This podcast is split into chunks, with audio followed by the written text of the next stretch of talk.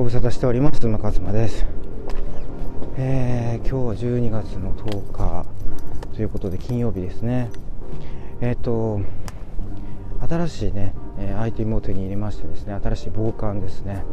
もう本当にね寒くなってきたじゃないですか。もう私寒がりなんですね。寒がりもいいところで。なのでちょっと新しい防寒対策としてですねあの目だけが目のところだけが開いている。それ以外は全部塞いでいる、えー、帽子をですね、えー、ゲットいたしました。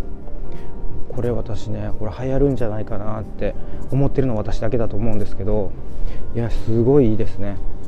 耳も全部ね隠れてて口も。うん。なんかこう口の周りはやっぱりこうこのご時世ですからね。やっぱりこうちょっとこうマスクっぽくなってて。うん、なんか生地がちょっとね薄い生地になってるんですね。口のところだけ。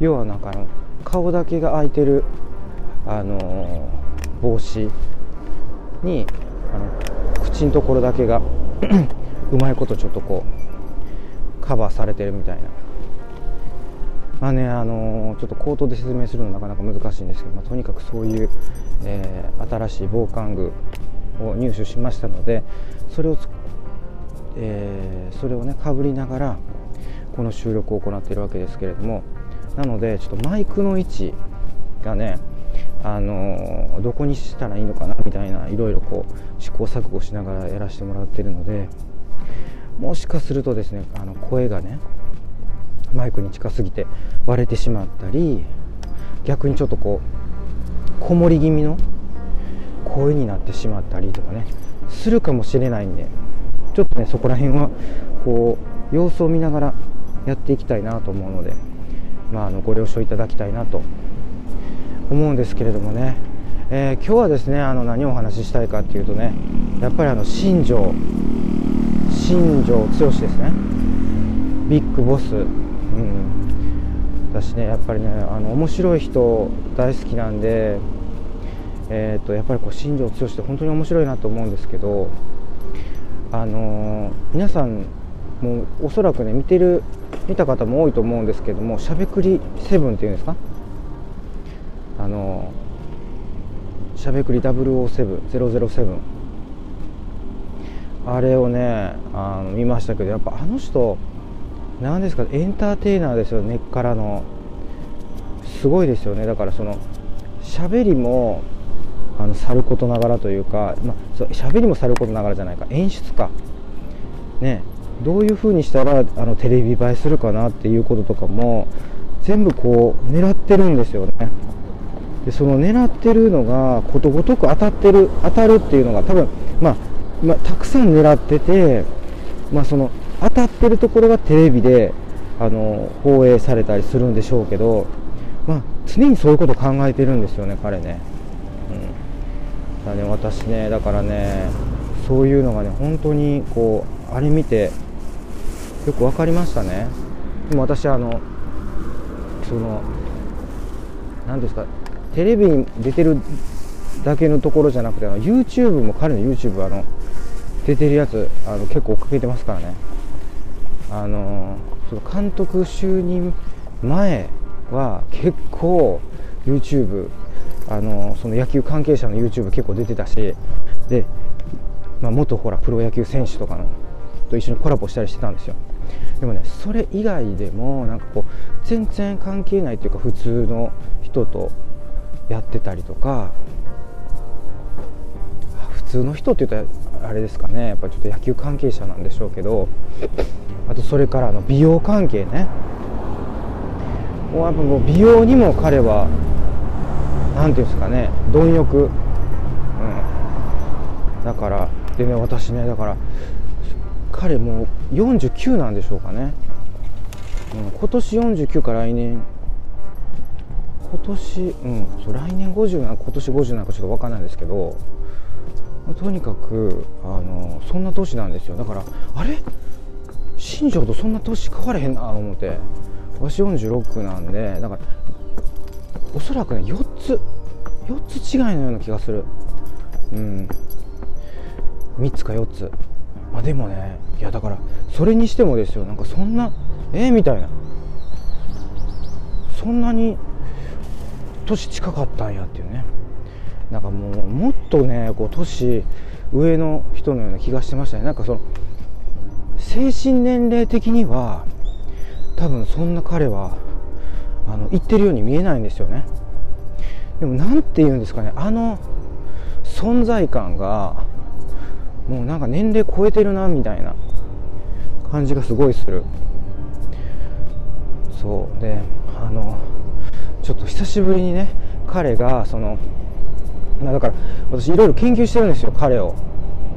研究してるしもう何やったらねあの彼がやっぱこう彼の考え方とかちょっとこう見習おうっていうか真似させてもらおうとかすごい勉強になるんですよ、うん、だからねあのこれはねあのあの彼をただのねエンターテインメントとか彼のただのあの見せ物みたいな感じでね彼を観察するんじゃなくて彼から何かをこう学び取ろうと思う目でねあの見ていくといいんじゃないかなって私すごい思いました、うん、であのその何て言うんですかねあの野球のことに関してもやっぱりただ単になんかこう派手であのねあの目立ちたいだけでっていう風な目で見ているとあのおかしくなりますね。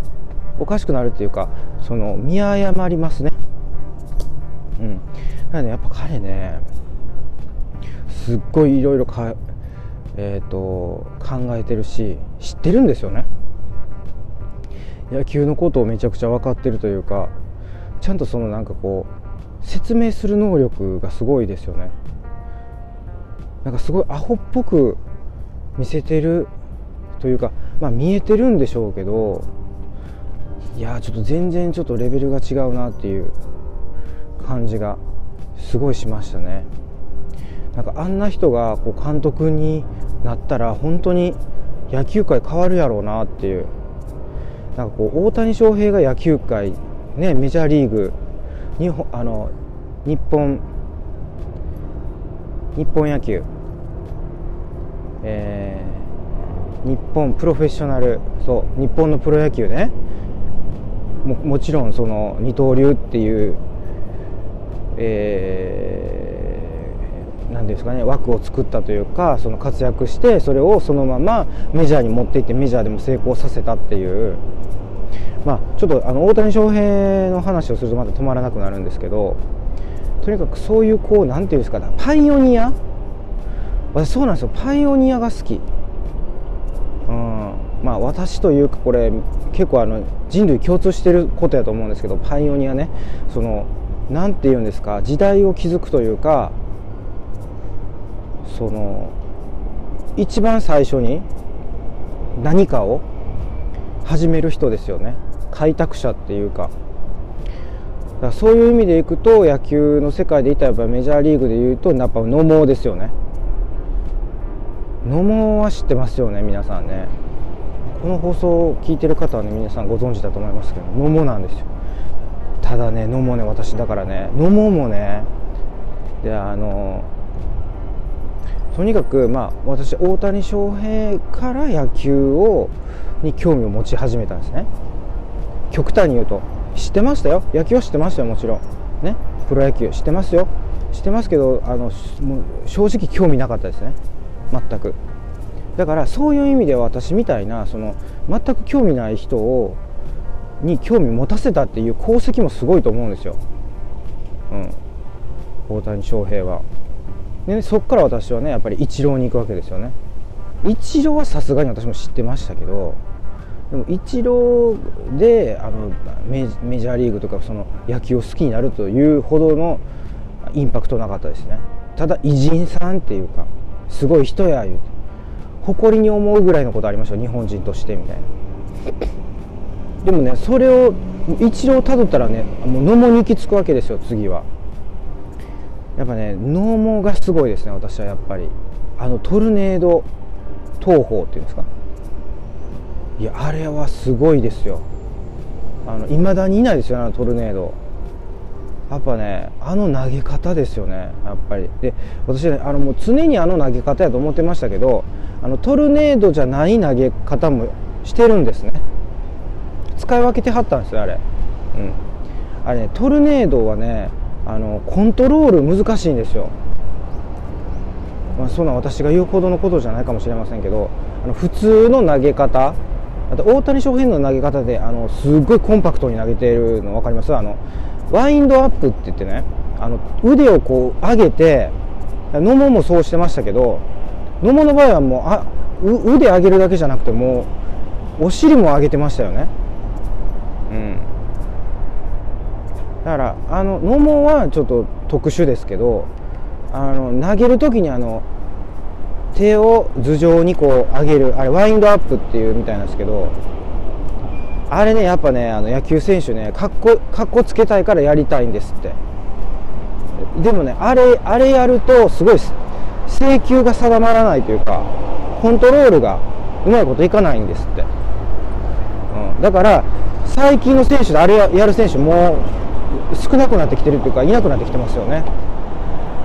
そうそうそう。まあそんな感じで、まあ、野球もいろいろ変わってきてるんですよね。うん。なんかこうそのどんどんどんどんそのなんだろうデデータその根拠に基づくうんやっぱこう計算計算され尽くしたあの中でねあのいろんなこう動きとかね、練習とかだからその根性練習みたいな根性トレーニングみたいなその日本のあのこう昭和のねあのトレーニングみたいなものはもう意味がないっていうね。で特にあの今の子たちには本当に意味がないというかついていけないというかそんなことやっても逆効果みたいな。余計なんかメンタルやられてあの自分の本来持ってる力を発揮できずにねあの野球人生終了するっていうねそのパターンですね、うん、まあだからやっぱ日本ってあ遅れてるなっていう感じなんですけどまあだからそれも含めてね新庄剛志が変えていくんじゃないかなってあの思う気持ちはすごいしてます、うん、だからそのあの何て言うんですかね。えっ、ー、ととにかくそのジャニーズみたいなかっこいいプロ野球チームを作るみたいなことも言ってますしね。でそういう感覚ってまあその歴代のどの球団の人もまずそこに頭ないですよね。とにかくその強い、ね、勝負強いチームを作るっていうことしかかっこいい二の次じゃないですか。だからもうもうアイドルですよね。アイドルみたいなそれであの強いち強いチーム？やったらもうそのすごいやんっつって。最強やんっつって。いやでもその通りですよねやっぱり。その女性ファンが増えますよね。なんかねやっぱこう野球とか何ですかねあの男のスポーツって感じじゃないですか。男が好きな男みたいな。アメフトとかもそうでしょ。アメフトラグビーとかも。あの女性が好きなスポーツ何なんですかね、うん、何ですか？テニスですか？うん。テニスですよね。いやなんでテニスって言ったかっていうと私ねテニス習いに行ってるじゃないですか。習いに行ってるんですけど。テニス人口で言うとあの女性が多い。私ねあの私のその初級のねクラスねあの男性1人だけなんですよ。他全員女性みたいなね。そんな中でやらせてもらってますけどね。女性のテニスはねうまいうまいんですよ。もう私なんかもう全然ですね。私なんかもうヘナチョコですよ。でだからもうあのねどうやったらそんなうまく打てるんやろうと思って私研究してますからね。うまい人のやつ。ほんで真似したいな思ってるんですけどなかなかこのね真似ができない。あれはもう本当練習ですよね、まあ、だからまたまた話飛びましたね。とにかくその野球って男が好きな男のスポーツみたいななんかそういうノリじゃないですか。だからそういう意味ではいいと思うんですよ。そういうこうアイドル選手みたいなのを作ってね。であのー、どんどんこう女性ファンも増やしていくみたいな。まあだからそのエンターテインメントが今みたいにねなんかもうほらインターネットとか SNS とかなんかそういうのこうもうそのなかった時代ね昭和の我々の。そういう昭和の我々の時代はもうとにかくエンターテインメントがもう限られてましたからやっぱこうプロ野球っていうのが一つのねなんかこうエンタメやったんですよ。でだからもうチンプレー好プレーとかも視聴率良かったですよねきっとね。うん。ああいうのこうシーズンオフにねやってねプロ野球選手来てあのミノモンタのあのね司会 MC アテレコっていうんですか？うん。アフレコか？なんかこう面白いこうの入ってましたよねミノモンタの。ああいうのがやっぱりこうね全盛の時代ですからね。その新庄剛志のねあのその当時の人気っていうのもあのね今の人知らないですよね。私興味のなかった私でさえ相当その何て言うんですか人気があったんやろうなっていうのは分かります。ただねやっぱりねあの何が何がすごいのかが分からなかったですね。なんでそんなに人気あるのか。なんかすごいそのかっこいいっていう何がかっこいいのかが分からないっていう。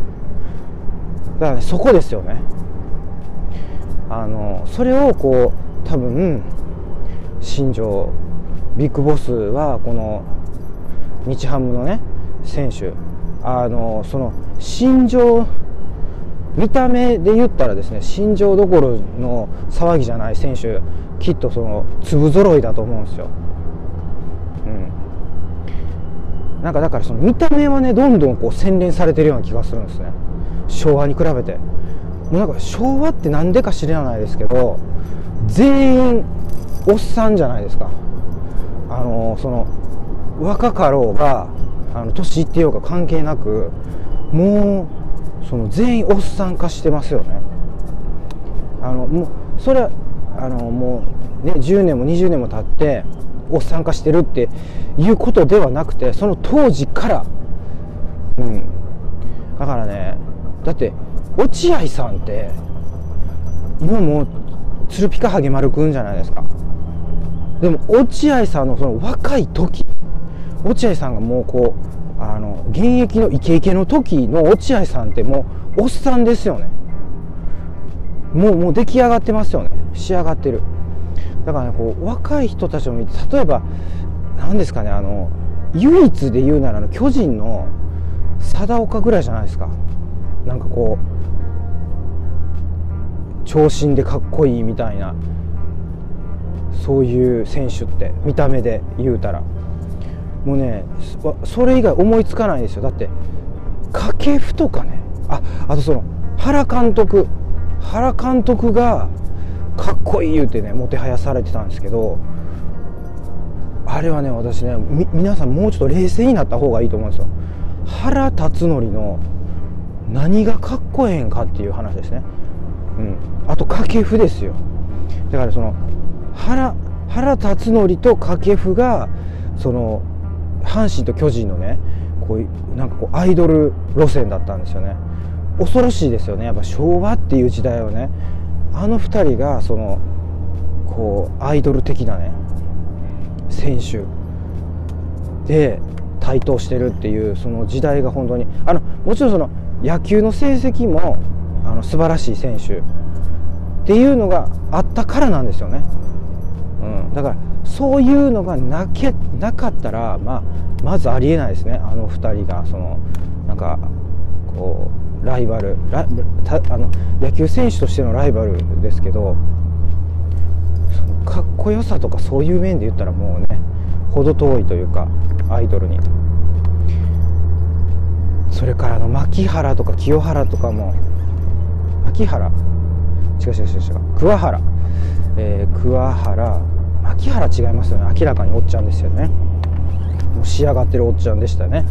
若かろうが年いっても。あのー、やっぱこう桑原清原ですか？あ違う桑田。うん。マットのお父さんですね。桑田清原もねやっぱり騒がれてましたけどキャーキャー言われてましたけど違いますよね。やっぱこうかっこいいとかアイドルとかっていう、えー、次元からは程遠いという。なのでまああのそういう意味でもねあのああいう人たちその野球選手として素晴らしいからねあの、キャーキャー言われたであろうっていう見た目のね選手がこう多かったわけですよ昭和は。それに比べたらもう平成令和ときてですねだいぶ見た目洗練されました。だってダルビッシュですよ、ね、あんなあんなもうその野球選手としてもすごいけどもうあのもう見た目もなんかこうすごいと、ね、長身でハンサムでみたいな。だああでまああの大谷翔平もその部類ですよね。うん。だねだいぶ変わってきてるんですよね。もうその野球選手としての才能もメジャーリーグ並みでね見た目もなんかもうモデル並みっていうんですか、ね、海外でもう全然通用するよみたいな。すごいですよね。だからそういうこうあのもう信じられないようなまああの世代なんですね今。だから世代が活躍する時代。なのであのきっとねその日ハムは、えー、どんどん洗練されていくんじゃないかなというふうに思うんですけどなんかその話だけでだいぶ引っ張りましたね。もっとあのなんか新庄剛志の,、ね、あのどこがすごいんかっていう話をしたかったんですけどあの皆さんご存知ですかね？あの昔すっごい流行ったもうれもう20年近く前なんですかね「オーラの泉」っていう。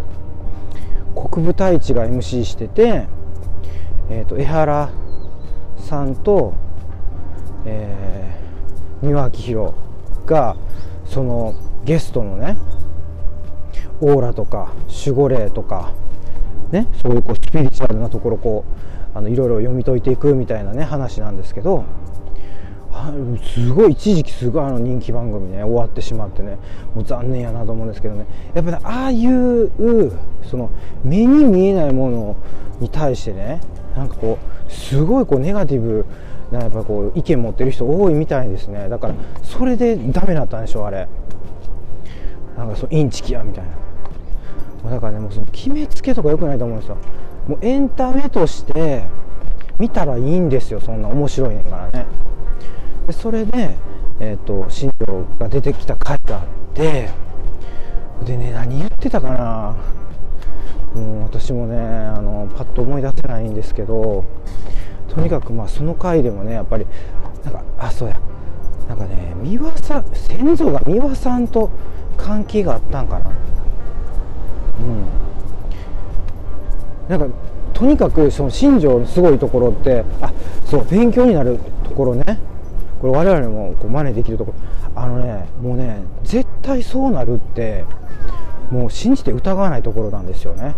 だから彼が監督になったのだってもう絶対監督になるって思い込んで、ね、何の根拠もなくですよ。思い込んだら日本ハムから電話かかってきてオファーもらったっつって言うじゃないですか。ね。でやっぱそこそこはねあの我々あの真似できるというかね。だから絶対そうなるって。信じ込んだらもう絶対そうなるっていう話ですね。これ私ねすごい共感するんですよね。だから絶対できるっていうこのあのこの番組でも言ってるかもしれませんけどそのキャンドゥですね。ね。100均です。絶対できるっていう。その根拠のない、ね、キャンドゥ。100均なんですけど。だからそれで彼はもうあの来てるんですよこの野球始めた頃から、えー、と監督になる今に至るまで。ね。いやだからねやっぱそれは本当にその通りなんです。やっぱこう思い込む思い描く、まあ、いろんな言い方があると思うんですけどとにかくできるって思ってもうそのできないっていうその否定する言葉っていうのは彼の中にはないんですよね。うん、だからねことごとくね全部うまくいってるんですよね。もちろあのうまくいかなかったこともある。例えばあのね何でしたっけ？トライアウトか、うん、トライアウト去年のトライアウトに彼はですね去年でした一昨年でしたっけ？うん。それでいや去年ですよね。そうそうそうそう去年出てでそれはねあの選手もう一回こうプロ野球選手になる言うて出たんですよ。それは取ってもらえなかったどこの球場も。でもそれもそのいずれ最終ゴールっていうのが監督だったからその監督になるための話題作りとしては成功したわけですよね。もうあそこ相当話題になりましたもんね。なんかそういうこうなんていうんですかね話題の作り方とかどこで勉強しはったんですかあの人やっぱあのそう現役時代ですよね。いろいろやってましたやんその日本あのその野球全く興味なかった私すら知ってますから日本日本ハムねあのすごいその弱小で人気なかった日本ハムもう球場満員にしたとかねなんかそのゴレンジャーの格好したりとかなんかあのバイクで大型のバイクであの入場してきたりとかあと吊るされた吊るされて上から天井から吊るされて入場してきたりとか。とにかくそうやってあの何て言うんですか。ファンを楽しませてきたんですよね。あすごいいいこと言ってた一つ。お客さんって思ってないって言ってましたね。ファンやって。ファンとお客さんは違うって。うんなんかそういう考え方もすごい素敵ですよね。だからねなんかお客さんと思ったことは一度もない、うん、もうファンやん言うてね、うん、だから本当あるんですよ。もうこうなんかこういろんな。でなんかあの人なんやろ。誰とでもこう対等に話せるような気がするんですよね。偉そうに先輩面変な変に先輩面したりとか。そういうのもあんま感じないですよね。であの上の人ともこうね下の人ともフラットにこう話ができるからそういう監督がやっぱりいいんじゃないな。んか監督ってとにかく威厳やからだからもうもう威厳でしかないですよね監督って。あもうそのなんかこう萎縮するんですよね。ただあの日ハムの10年やってきたあの栗山監督大谷翔平育てた。あの監督は唯一そんな感じじゃないですよね、うん、なんかその偉そうな感じじゃないですよね。なんか温かい感じですよね。